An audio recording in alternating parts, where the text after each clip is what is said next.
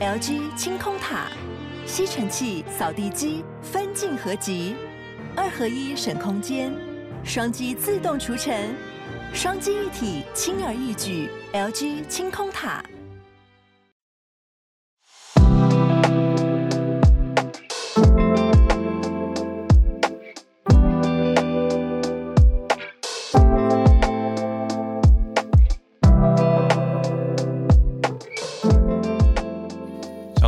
安，大家早安。早安，大家早安。欢迎大家来到今天是几月几号呢？十一月 二十一号，星期一的全球串联早安新闻。嗨，转眼我们应该都过了很充实的周末。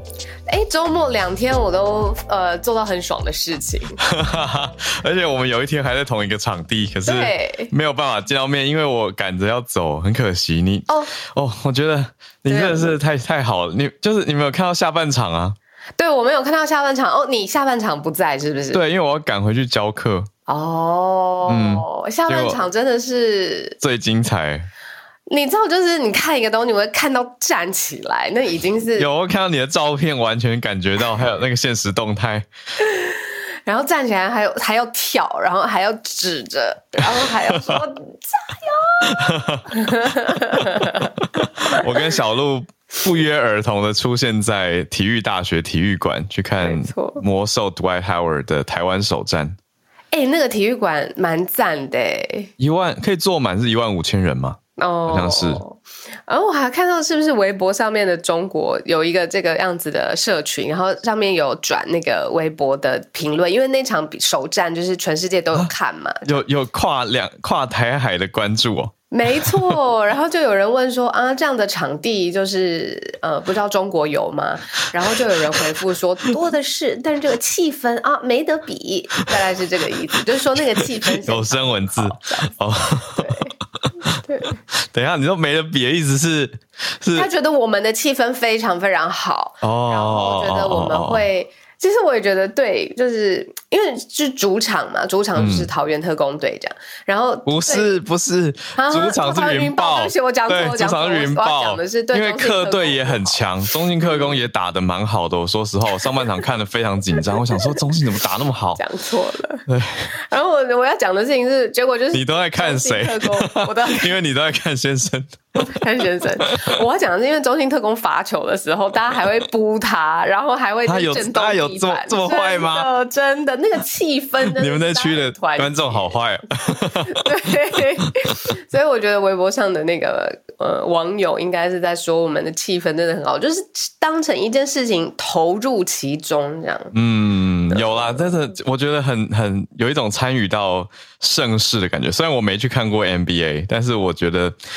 现场的气氛就是有一种哇，大家都很热血沸腾，今天看球赛很兴奋的那种状态。那你觉得哦？那个时候因为我跟浩尔没有见到面嘛，然后我就、嗯、我就想传讯息给他，因为浩尔在的上半场其实台湾呃台湾云豹算是对、嗯、有一点就是不要再念错，第二次念错太糗了。台湾云豹算是有一点点小吃力，有落落我。呃，落后到第二局结束的时候，落后二十一分，五十一比七十二，大家知道多吃力。下面？对，对啊。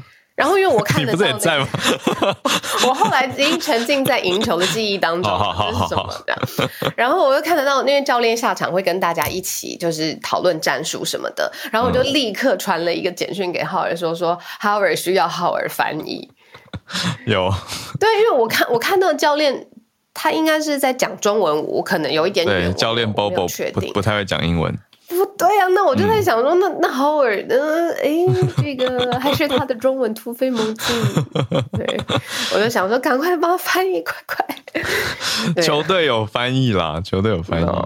对啊，有我接收到小鹿的小鹿的梗，因为小鹿坐的地方很前面，所以他刚好就可以看到球队内部在讨论的时候的现实况。所以我觉得也是一个很特别的体验吧。你平常应该没有没有常常在看球赛，对不对？我跟你说，我大学从从大学就很非常好的朋友就是 Angela，、哦、他看到我的线动的时候，他就回了一句说 “Who are you？” 哦哦哦哦，我还以为你要说从大学就常看球，就没有。他是 “Who are you？” 然后我就说 “I don't know anymore。”没有啊，我我在纽约看过一次，我在纽约，oh, oh, oh. 对对对对对，就是那应该也也是很不一样的气氛，嗯，很大很大，可是那已经很久了。嗯、然后这一次是我第一次在台湾看、嗯、看台篮台湾篮球、嗯，对，很，谢谢老公带我去。甜蜜蜜，甜蜜蜜，好，对，所以真的，我觉得也是很棒，因为你看到很特别的一场逆转胜，而且你们有看完。对，我跟你说，你下半场离开真的是有点，对，我下半场还打到延长赛，我很欧，我知道，对对，但但就看你们看你们转播喽。哎、欸，而且昨天那一场是不是输了？对，是，对，哎，但。球赛嘛，就是会有输有赢啊，而且重点是要继续调整步伐。我很期待云豹队的节奏会继续稳下来，的默契这种。因为说实在，嗯，云豹已经打的比刚开始的时候好很多了。哦，OK，OK，OK，嗯嗯，因为昨天坐在那前天坐在我旁边的。的嗯，观众呢，他跟我说，哦，云豹那个第一场我有去看，哦，第一场那个落后四十分，所以昨天我们上半场想说，哦哦，有进步了，有进步，哦，对，然后可是后来逆转胜就真的是哇哦，真的是哇哦，所以线上线上的观看，我记得观看也非常的多，非常好，对啊，然后还有一些外部的外溢的效应吧，像是他下来之后，他不是邀请甜瓜也来台湾打球吗？哦，后续。啊，然后就喊话说：“哎、欸，就来台湾吧，什么的。”嗯，对。可是，哎、欸，我发现有一些网友对于，就是比如说有一些队友可能没有办法第一时间默契到位，或者是现场的主持有的时候，哎、欸，麦克风的声音好像没有收得很。严严谨的时候呢，哦，因为在线上大家那么关心这一这一个赛事，嗯，所以大家那个言论就你知道飞到就是怎么这么大，然后这在讲什么这种的，我，我看了就很错，啊，因为人多嘛，关注多，大家意见也多。以后我们早安新闻越来越多人听，也是一样，对。对啊，因为我们每天早上 Life 其实就是一个 TICC 的概念啊。对你，你你这样子说也是对的，因为三千人嘛，差不多。对啊，两三千人。然后我们还在那边线线上，其实你看加上线上的 podcast 的话，其实就超过一个体育馆。对啊，然后比那天现场还多人。对，然后还啊，对不起，没开麦克风，谢谢大家的包容，感恩感恩，谢谢各位。那个 Ronan 有说中信阿巴西真的很强，阿巴西真的，他这表现好好，对不对？对，好，大家可以继续看啊，他一整季都会打，所以还有很多场，还有十几场可以看，嗯，大家继续关注喽。那我们再来整理今天的四题盘点吧。我们今天四题盘点，我觉得也很精彩。第一题就是那个男人，美国前总统川普他的推特账号。正式复活了，还有一个数据说他的 Twitter 民调过半支持，怎么回事？会不会让大家有点紧张？他二四年已经确定出来要再选了嘛？那到底呼声会如何？一起来看。第二题则是延续前两周从 SMC 早科学帮大家开题整理到上个礼拜开完的 COP Twenty Seven 联合国的气候峰会，现在做出了一个历史性的决议，各界的反应是如何？我们来整理一下。第三题则是。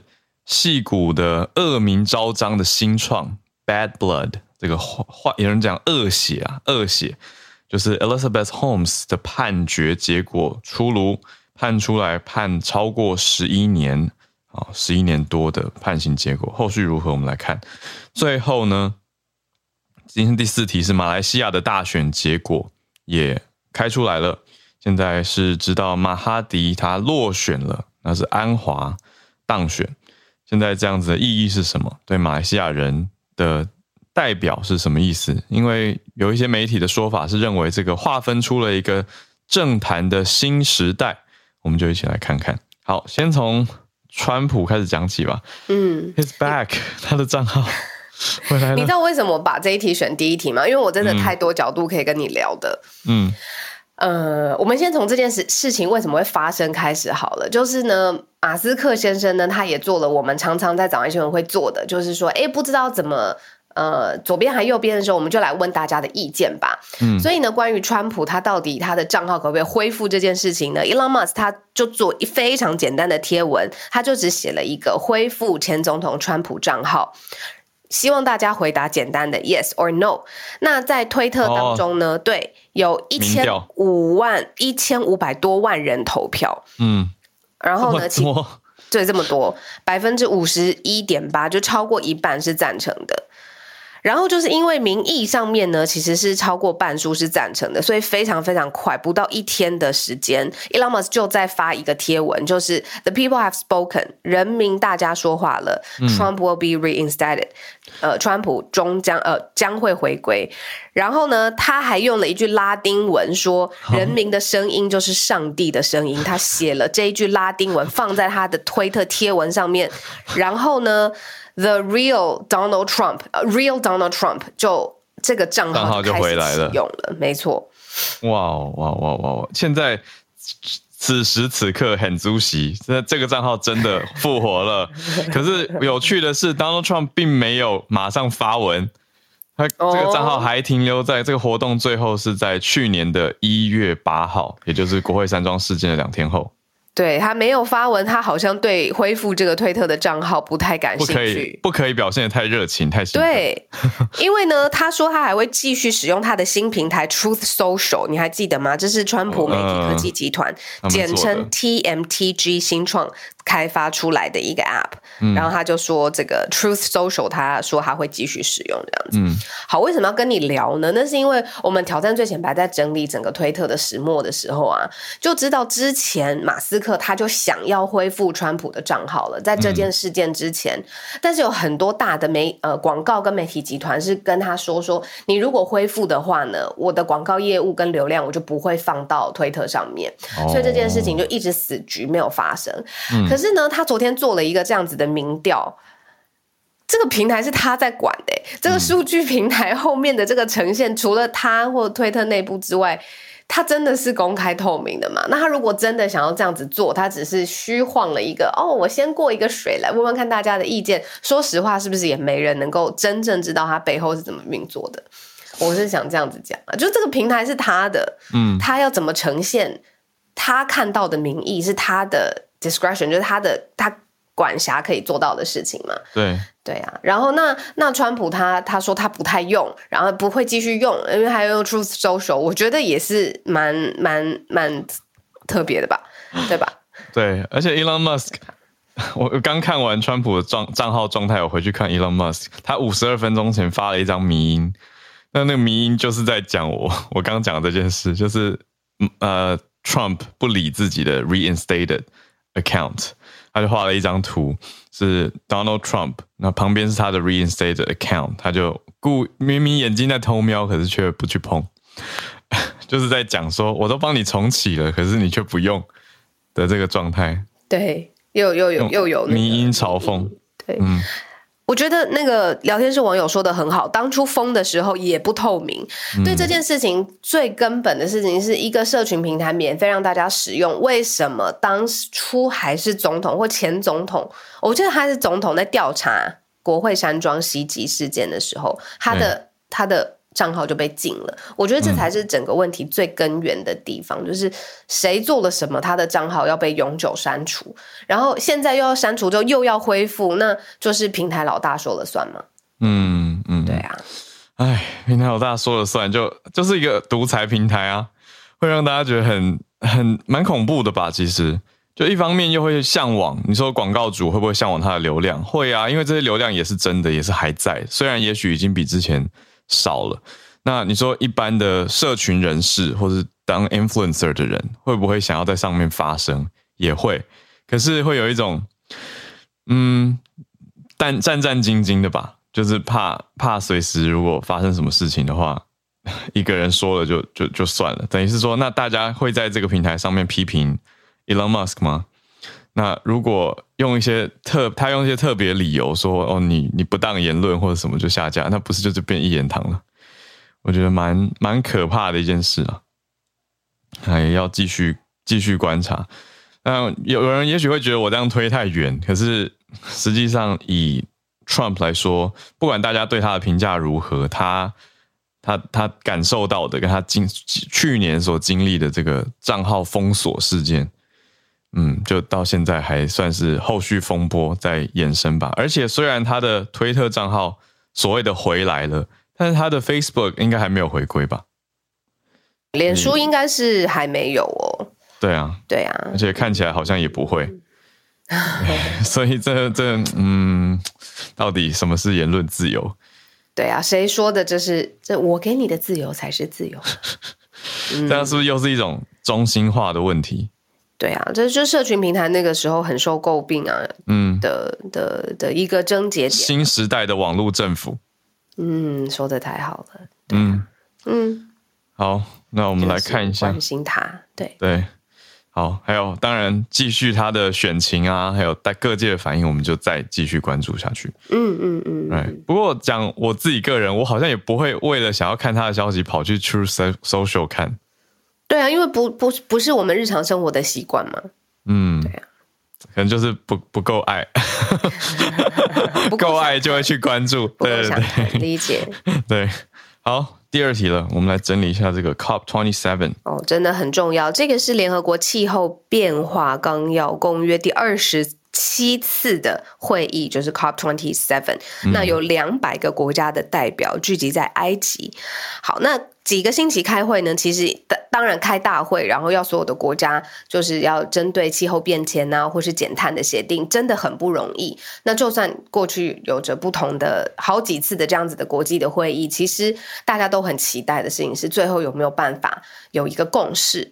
那这一次呢，特别的焦灼，媒体也一直说，就是大家大国摇摆不定啊，共识遥遥无期。但是最后有一个很特别可以跟大家分享的，叫做损失与。损害的一个赔偿的办法是现在正式通过而且缔约的，这是什么意思呢？就是比如说，因为现在极端气候的问题，比如说巴基斯坦有洪水，中国、非洲、美国都有干旱、农作物的亏损，这些开发中的国家因为全世界造成的这种气候变迁的问题，他们自己。呃，内部的经济或是作物或者是产业受到伤害的时候，国际上面现在做了一个公约，就是以损失与损害的赔偿专款。哦，要来给到这些呃开发中因为气候变迁受害的国家这样子，那比如说海平面上升产生的成本，这些也都算，就是极端气候影响的啦。那呃，就是一个赔偿，让这些呃开发中的国家遭受巨额的气候方面变迁的损失之后，还有办法站稳脚跟，再慢慢重建。嗯，那包括了受损的基础的设施，还有财产，那还有相关的呃报告统计。那大家都说这样子要赔偿这些开发中的国家，这个钱要从哪里来？现在呢，就是 COP twenty seven 二两百个国家的代表，就是说会成立一个专款专责的组织机构，然后呢，联合国也会向主要的国家成员国，然后来收取金钱。那这样子才有办法在呃真的需要赔偿的时候，就是给到这些。开发中的国家损失与损害专款，嗯，对，这个 loss and damage 损失与损害，它我觉得实际的意义好像还蛮多细节的，我们可以再再看一下损失与损害。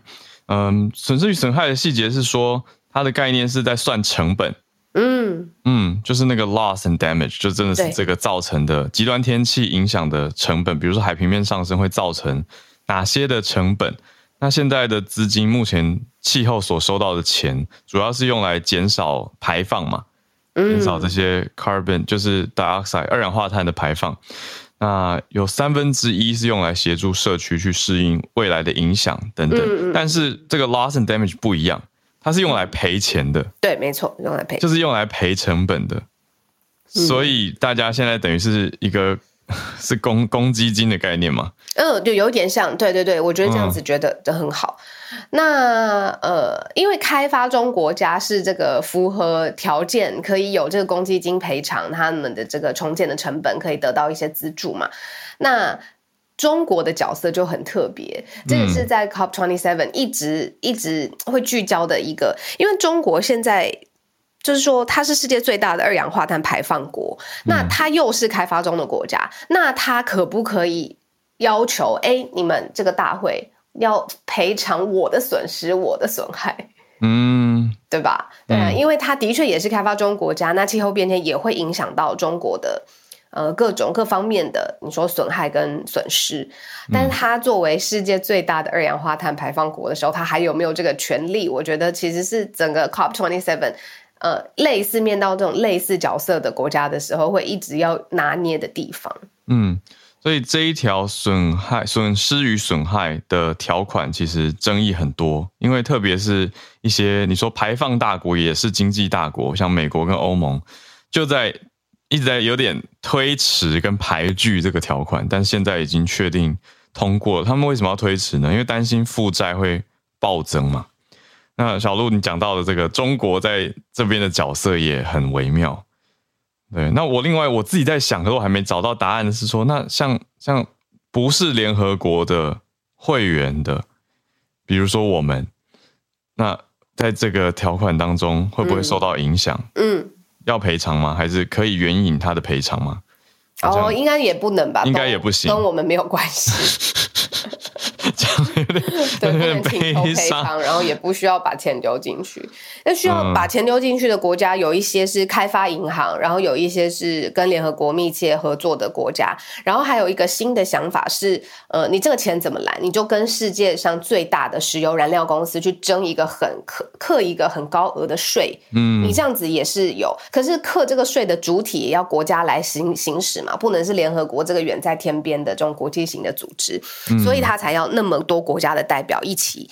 呃，在一个议题上面达成共识，才有办法就推行后面的作为。这样，嗯，对。那主要为什么要设立这个损失与损害赔偿？是因为过去取得气候金援，就是这些资金方面其实有遇到困难，还有延迟，所以是由主要是 developing economies，还有一些 emerging economies 比较发展中跟新兴的经济体联合起来，在 COP twenty seven。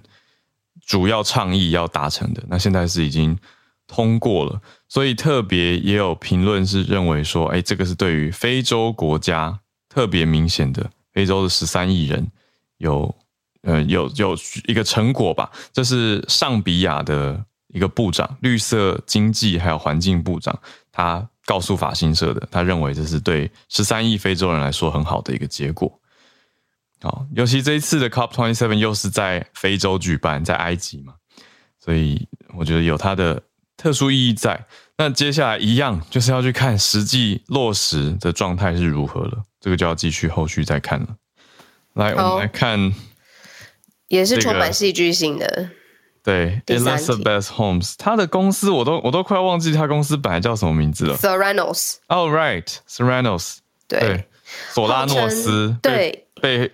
号称好，你说号称女版贾伯斯吗？对，号称女版贾伯斯，也号称一滴血可以做两百多种基因啊、疾病啊方面的检测的。对，当初出道的时候，出道哦，就是戏骨新创啊，这、嗯就是下一间 Facebook、下一间 Apple 跟 Google，所以才是刚才浩尔说的女版贾伯斯。嗯，那时候年轻有为的戏骨传奇，结果最后这件事情落幕了，变成是全世界最受瞩目的刑事诈欺案。跌落神坛嘛，嗯、对，那现在这个判决出来了，嗯、这个滴血验病确定被判是诈欺，刑期是十一点二五年，十一点二五年就是 OK，又十一年又一季，对啊，哦、嗯、哇塞，然后因为为什么这件事情闹得这么大呢？Theranos 他就是很强大的，应该是说他的公关策略很强嘛。他的宣传比它的实际的呃科学科研的成果是走在宣传走在非常前面。例如说，它吸呃吸引了非常 high profile 的投资人，像是美国的前国务卿、国会的议员、军方的高层，然后公司的估值就一直飙飙飙飙飙。应该说，大家都相信他们做得到，那他们也对外说，我们我们有成果了，有取得成果了，有在持续迈进，那最终一定会做到的。嗯。对，可是就像你讲的，大家都投进来的时候，却从内部吧，应该是从内部开始踢爆，说其实根本就言过其实，很多的实验结果都不尽理想，可是对外还是都只呈现好的一面。没错，大家就开始担心了，就开始调查了。那这是刑事的部分呢，就是他诈欺的情节严重到现在刑事要定罪，可是财务上面的损失，说有十名的投资人，就是因为投资他的这一间生技公司 Theranos，然后受诈欺所害，金额超过一点二亿美元，所以他还是要赔钱的。所以就是两方面，你在被关，然后你也要给投资人投投下的钱一些交代，这样子。嗯。那我记得那个时候很多呃影片或者是纪录片，就是分析说到底。那个分界到底是什么？新创企业它必须要勾勒一个梦想，它需要坐在市场的最前端，对，对，它也需要跟投资人、跟市场去沟通，甚至去贩售这个梦想。可是到哪一条线是超越到你蓄意欺骗，甚至到诈欺这一条线的那个临界点？有人像他就是。呃，可能太明显被抓包，嗯，可是有人可能稍微超过一点点再回来，那他还是在商场上面继续有他的，你你知道吗？比如说我下一季就要达成了，我这一季先讲，我们已经得到什么什么，然后过了三个月以后就就成真了。对啊，那那那就是那个时间差。对啊，那个时间差，还有他对市场上面的被抓包或的的那个敏感的程度，到底是什么时候这件事情会？你知道最后一张骨牌会被拆穿这样子，对，嗯，还有一个角度是他是不是蓄意欺骗，还是他真的存心相信他的公司有一天可以达到？那只是因为他前面已经铺设了太多、堆叠了太多的承诺，他最后没有办法，嗯，对不对？对啊，这个是另外一个解释这件事情的角度。是他担任执行长十五年了。他现现年三十八岁，所以他从二十三岁就开始创办 Theranos，哇，所以真的是，嗯，大家很关注他，就觉得他是一个天才，天才创办人这样子的感觉。那我跟小鹿，我记得印象很深刻，我们在节目上也讨论过他出场的形象啊，还有他的声音会去压低等等这些很特殊的事情。不过现在是在跟大家更新最新的判决结果，目前。判出来，嗯，就是从加州 San Jose 这边的外电报道判出来，他就十一点二五年。嗯，聊天室说，重点是他用了假数据、假资料、假动画来骗投资，那就真的不行了啦。就是假的东西对外呈现成真的，这个就是真的是罪证确凿。那他接下来怎么样呢？他接下来两个礼拜十四天内可以提上诉，大家也预期他应该会这样做。那律师会想办法让他在上诉期间可以保释出狱，这是目前的情况。好，来吧，我们今天最后一题要跟大家讲马来西亚的大选。我刚刚刚刚用词不对哦，应该安华还没有，应该说还没有过半，所以不能确定他当选。可是已经知道马哈迪落选了，所以从马哈迪的落选就已经可以看出一些。事情接下来有感谢听友的补充，我们听友说下午两点会有很明确的选举结果。嗯嗯嗯嗯，我刚刚看到一个消息是，这位马来西亚前首相马哈迪确定落选，他已经九十七岁了。对，哇，我们还在讲说什么美国总统年事已高还来出才来参选，这一位才更高龄吧，九十七岁，但照片上面看起来他还是非常。这什么结实精瘦吗？可以这么说，嗯、然后很有精气神这样子。那第一次就超过半个世纪以来第一次他的选举挫败，确定落选了。嗯，对啊，就是，sorry，没问题。本来要寻求连任的马哈迪，算是意外的落选。本来大家是看好，想说，哎，应该没有什么太大的问题。不过呈现出来的是，马哈迪他现在在推动的经济转型，其实也。变成了一个要变成了一个 legacy 啦，就是还其实未尽之业还没有完成，可是因为落选之后必须要轮替嘛，就必须要换，可能要换换其他人，所以还不确定最后当选。但目前有三大阵营开票出来，里面反对党 Anwar 呃 Ibrahim 就是安华他为首的这个西盟就是希望联盟，上次 Benjamin 有跟我们提到，那有。嗯，他目前是夺到了八十一席。那另外前首相慕尤丁，他这边的国民联盟是有七十三席。那巫统呢是比较落后的，拿下三十席。嗯嗯，所以现在看起来是西盟跟国民联盟是多数的席次，可是没有单一的赢得一百一十二。这个是过往传统上所需要的，比如说法规啦，法规有规定所需要的，所以现在没有人真的达标。嗯，理解。对啊，这是马来西亚政坛，所以可能会结盟，但是要怎么结，那就看今天下午两点嘛。你说对对，听友听友提供，感谢。哎、嗯，我最后再补充一下，因为这个马哈蒂，我们刚才说的这个九十七岁的这个，他有一个在历史上面很。特殊的标志的定位，就是他是被称为马来西亚现代化之父。嗯，他在一九八零年代开始担任首相，然后他整个执政的时期，就是马来西亚大型发展计划发生的时候，到现在都是非常标志的，像是呃吉隆坡的地标双子星塔，然后吉隆坡的国际机场，甚至是首都。呃的轻快铁，然后还有呃马来西亚自己的国产车的品牌，都是在马哈迪担任首相任内大概二十二年的执政期当中发生的。嗯，那他现在不是要再选，他是要选一个呃地区的议员席次啦，只是他在这个席次当中就是没没有当选这样子。那这个地方是一个度假的圣地，叫做兰卡威。嗯嗯，对，兰卡威。嗯嗯，没有成功。啊，是的。所以大家还在等下午喽，就等下午才知道新的结果。我们的嗯，同业的朋友 Benjamin 也在，Benjamin 一定有更多的掌握。哇，对啊，好，嗯、那是不是就瞬接到我们今天全球串联的时间？对啊，现在房间两千四百个朋友，欢迎跟我们一起。对啊，可以跟我们一起聊聊天，然后或者是我们今天没有掌握到的消息，也可以跟我们聊。因为你知道，过了一个周末，每个礼拜一都是我们最辛苦的时候。嗯、说实话，对啊，没错，接回来重新连上线，还好有大家。那首先已经我已经邀请 Benjamin，谢谢 Benjamin 已经上来了。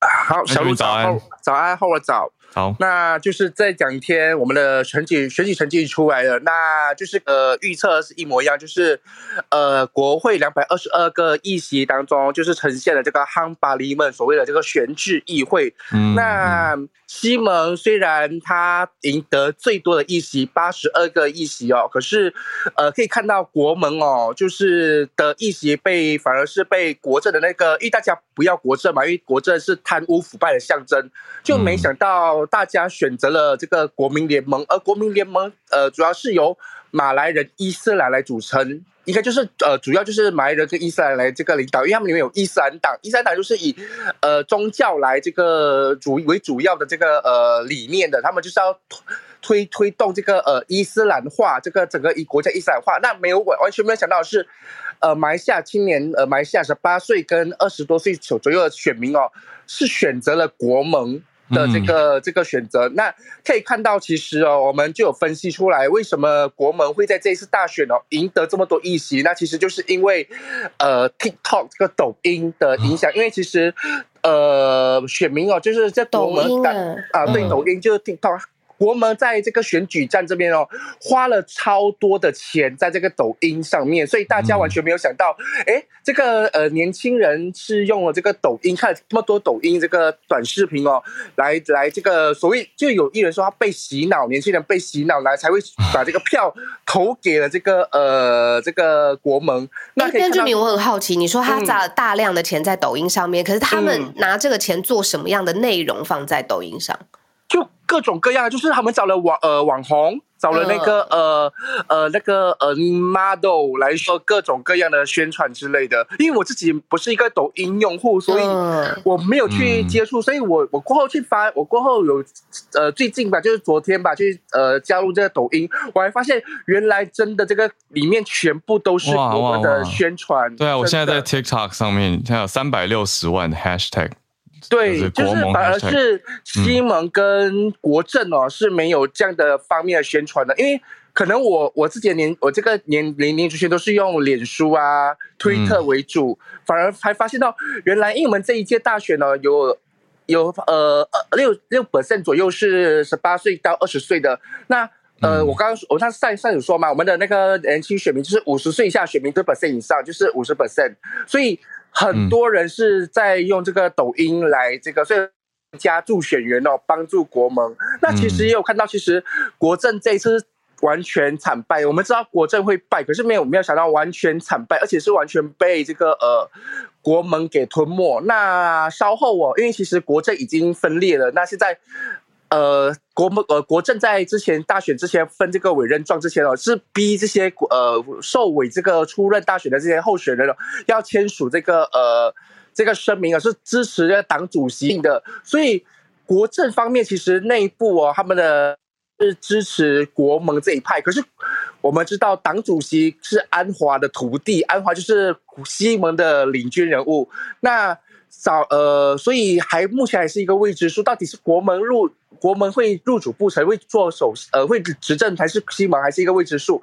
那很多人就在笑说，其实哦，这个来说就是八十二分考到八二十二八十二分的不是第一名哦，反而是呃二三四哦，就是全部团把分数加总起来再超越第一名，这是很就觉得这样很荒谬，就大家选出来是觉得很荒谬，所以。就敬请期待，就是下呃十点吧，就是国盟呃国政跟西蒙领袖会在会面的。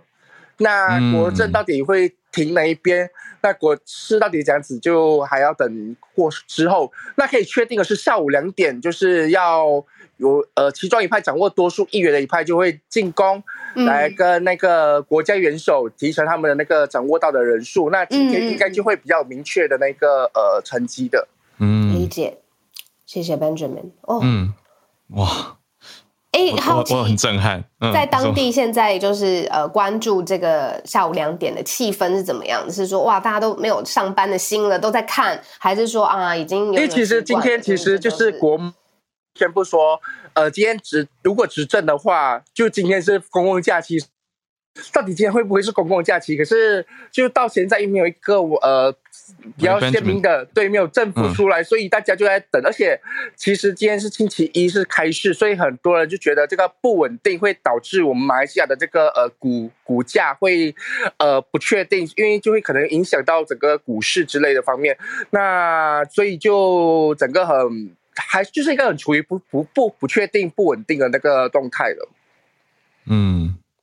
好，那其实两个州属，另外两个州属，像霹雳跟彭亨州也是出现悬置议会了，就是反而是玻璃市是完全执政，由国盟完全执政，那国政只有赢得一席。那玻呃玻璃市那一方面，像北呃玻璃市是西蒙是完全无法拿到任何的议席的。玻璃市、吉兰丹跟登嘉楼还有彭亨，这这几个州属是西蒙打不进去的，嗯、那边的当地太。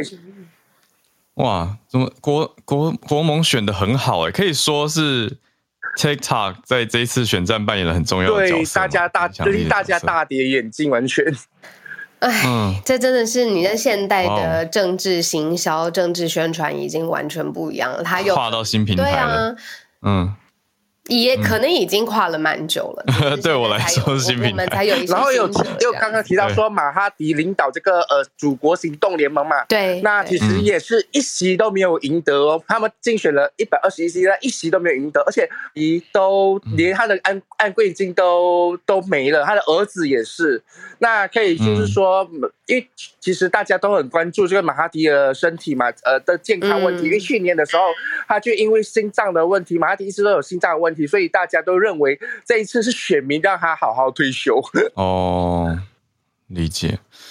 嗯嗯，好，谢谢 Benjamin 带来马来西亚的整体氛围跟感受。刚刚有说这个有会不会呃，光是看这个选举就没心上班？然后 A 亚就说我是没心上班，但我想看世足重播。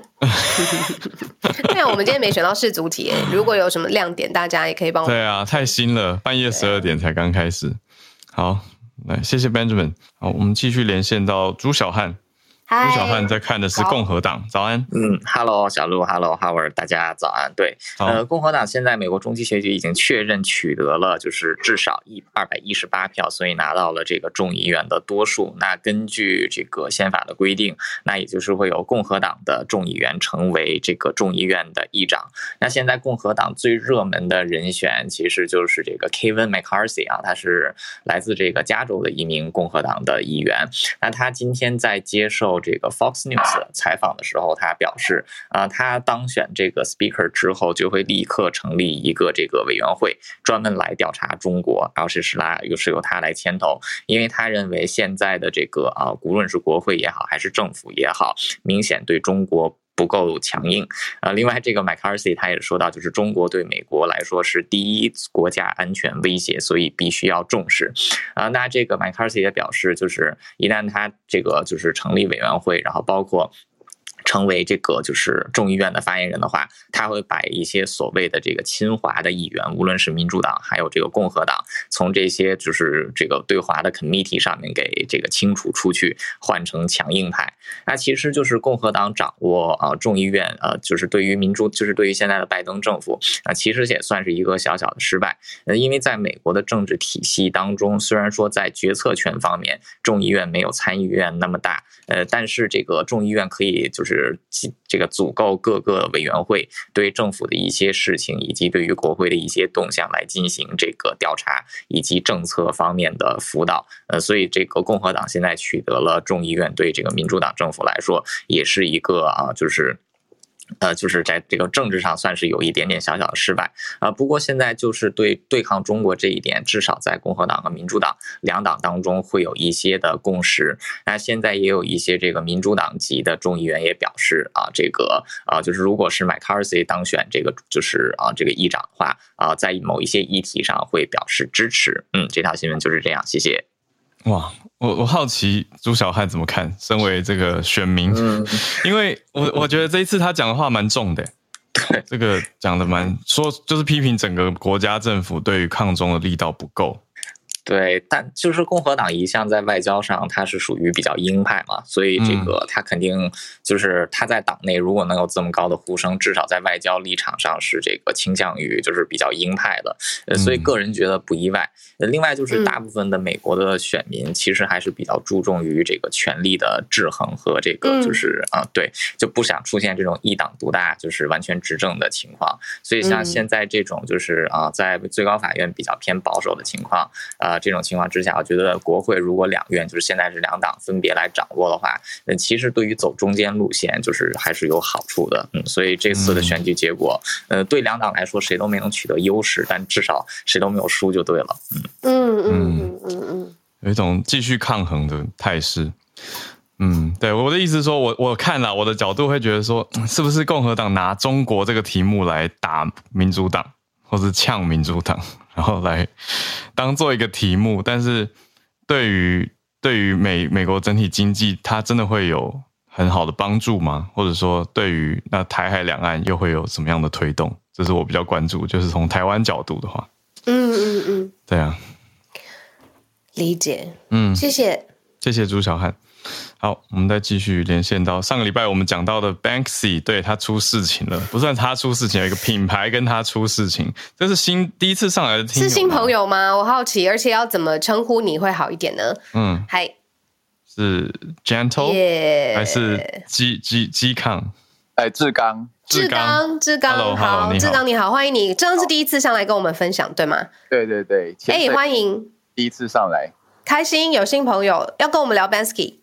是是是，那这位呃以气球女孩闻名世界的涂鸦艺术家 Banksy，他在十一月的时候，呃让大家非常呃串流量很高的，就是他去到乌克兰发表了一系列的作品，嗯、然后其中最有趣的就是一个小男孩，他扳倒了一个楼道。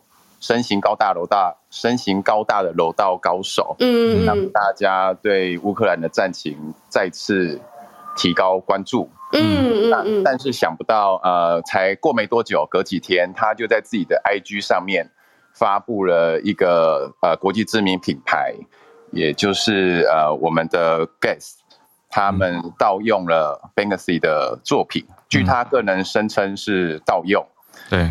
是呃，律师方他们提出的意见是说，因为 Banksy 从来没有出面去呃宣示他的这个版权，所以呢，他们认为自己有权去做这个图像的使用。哇！但 Banksy 就很大啦啦的直接在自己的 IG 上面鼓吹大家说，既然他们这样做，那我们就以其人之道还治其人之身。对，大家去店里面。就是将他们的东西直接以就是扒手的方式将它拿带走。对对对对对。那当然这是鼓吹大家公然犯罪。对啊。只是呃，在呃媒体上面应该是不被受到鼓励的。嗯。对。所以这件事情也是引起轩然大波。是，对对对。那以上是今天的分享。谢谢志刚，有我看到这一则，我就想说这样也有点激烈。他的角度就是说，你们偷我的艺术作品，那我就叫大家都，我们都可以一样走进你们的店里，就大家随便走进 Guess，然后就偷衣服走，就是反正就像志刚刚说的，其人之道还治其人之身。其人之身，对，对啊，哎呦。但是的确，Banksy 他长久以来，我不知道怎么说、欸，哎，就是他他会。他很神秘啦，就是他的身份是一个谜，可是他其实有在社群媒体上是活跃的，嗯，所以大家也知道，就是变成说他的作品版权到底是不是一种所谓的默契？那在法律上站不站得住脚？好好角度，对啊，嗯，有没有这种默契成合意的版权保护？对，版权保对，有没有形成保护？还是说到时候这个官司如果？打下来，Guess 赢了，又会是一个轩然大波。嗯，对他们应该就会是诉诸法律战了。接下来，对呀、啊，嗯，哎，志刚很好奇，为什么特别呃第一次上来分享，嗯、然后想分享这个 Banksy 的的社群战这样子。因为我本身是从事也是视觉相关的设计工作，理解理解，对对对，文化或者在看这样子，对对对，相关都很在在乎这样子。嗯，我来点开你的 bio 看看。那你怎么看？你怎么看这件事？哦，设计设计公司。嗯嗯嗯，好，谢谢志刚的分享，谢谢谢谢你，谢谢谢谢。那我们再串联到东京的听友翠翠，翠翠。翠翠接下来是不是很快会嗯 跟我们见面？哦哦哦，这个嗯，到时候再嗯，别剧透，别剧透，等下我被私讯怎么办？好，OK，嗯，我今天要讲的算是我其实之前有讲过，就是算是慢新闻，算真的是最后的一个。怎么讲结局的追踪？就是我之前在讲有关于，就是在缅甸有一个日本的记者，就是久保田彻，他之前被逮捕。那他在那个就是十七号，就是十一月十七号，嗯、呃，就是缅甸政府就是以特赦的方式把他释放这样子。然后他也在当天。就是就直接释放之后就直接被送回日本，嗯，那他现在已经安全的回到日本。那当然这件事情在我们就是朋友圈也是大家就是非常的开心。那他可是他回来之后，他还是有就是有呼吁一些事情，包括就是他自己，嗯，他当时被逮捕的时候，其实有非常被冠上很多罪名嘛。其中一个是说他是以被就是煽动煽动罪而被逮捕。那听说是因为他当时拿了一个旗子。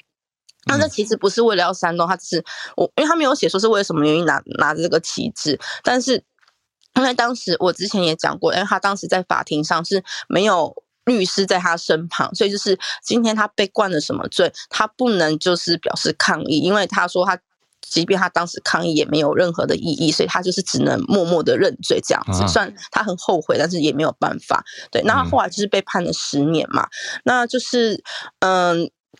为什么他会获得特赦？其实是呃，因为在十一月十七号这一天是缅甸的，好像叫做国民之日吧。哦、那他们其实，在当天特赦了，就是像久保田彻这样子，怎么讲，算是政治犯，大概有。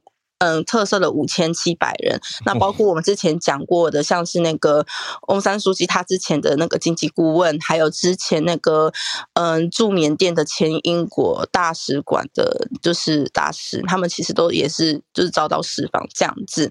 那据说其实有一些媒体分析，他们说原因应该是因为，因为缅甸现在基于政变的关系，他们是处于一个被孤立的情况，那他们其实也。遭就是有一些像是东洋亚的，就是联盟也对他们施压，所以他们为了做一个算是政治上的宣传，所以他们就决定就是释放这一些呃外国人，那主要就是外国人，然后可是本国人还是很多人还是被关在那个就是监狱里面。那嗯，久保田彻他之前有另外一个也是日本朋友是记者，他呃在去年的时候也是遭到关押，那他也是呼吁说，就是希望大家还是要去。持续的关注就是有关于缅甸的消息，因为其实有施压、嗯、有施压是有效的，这样子。嗯，好，以上就是我的分享，谢谢，谢谢翠翠。还好是释放的消息，释放了五千多名，将近六千位的囚犯，其中包括除了翠翠刚讲的这个朋友的朋友久保田彻，他是纪录片记者嘛。那另外还有前英国大使也在这次释放的行列当中，还有刚刚讲到翁山苏姬，他的政府顾问有一位是澳洲籍的顾问，所以外国人这将近六千个囚犯里面有四位是外国人。嗯，那有没有政治宣传的效果？我想一定的确是有，但是从政变去年刚好是我们节目开播前后二月，一直到现在还在持续当中。嗯，所以大家可以继续去看这件事情。谢谢翠翠的慢新闻追踪，帮我们持续更新到最新。Right，那今天的串联应该就到了尾声，也差不多到了节目的结尾。再次谢谢大家奉献，可以这样说，大家的贡献，让我们的连线那么的丰富，而且可以关注到很多不同面向的消息。我跟小路已经很努力看，可是当然有大家的这么多。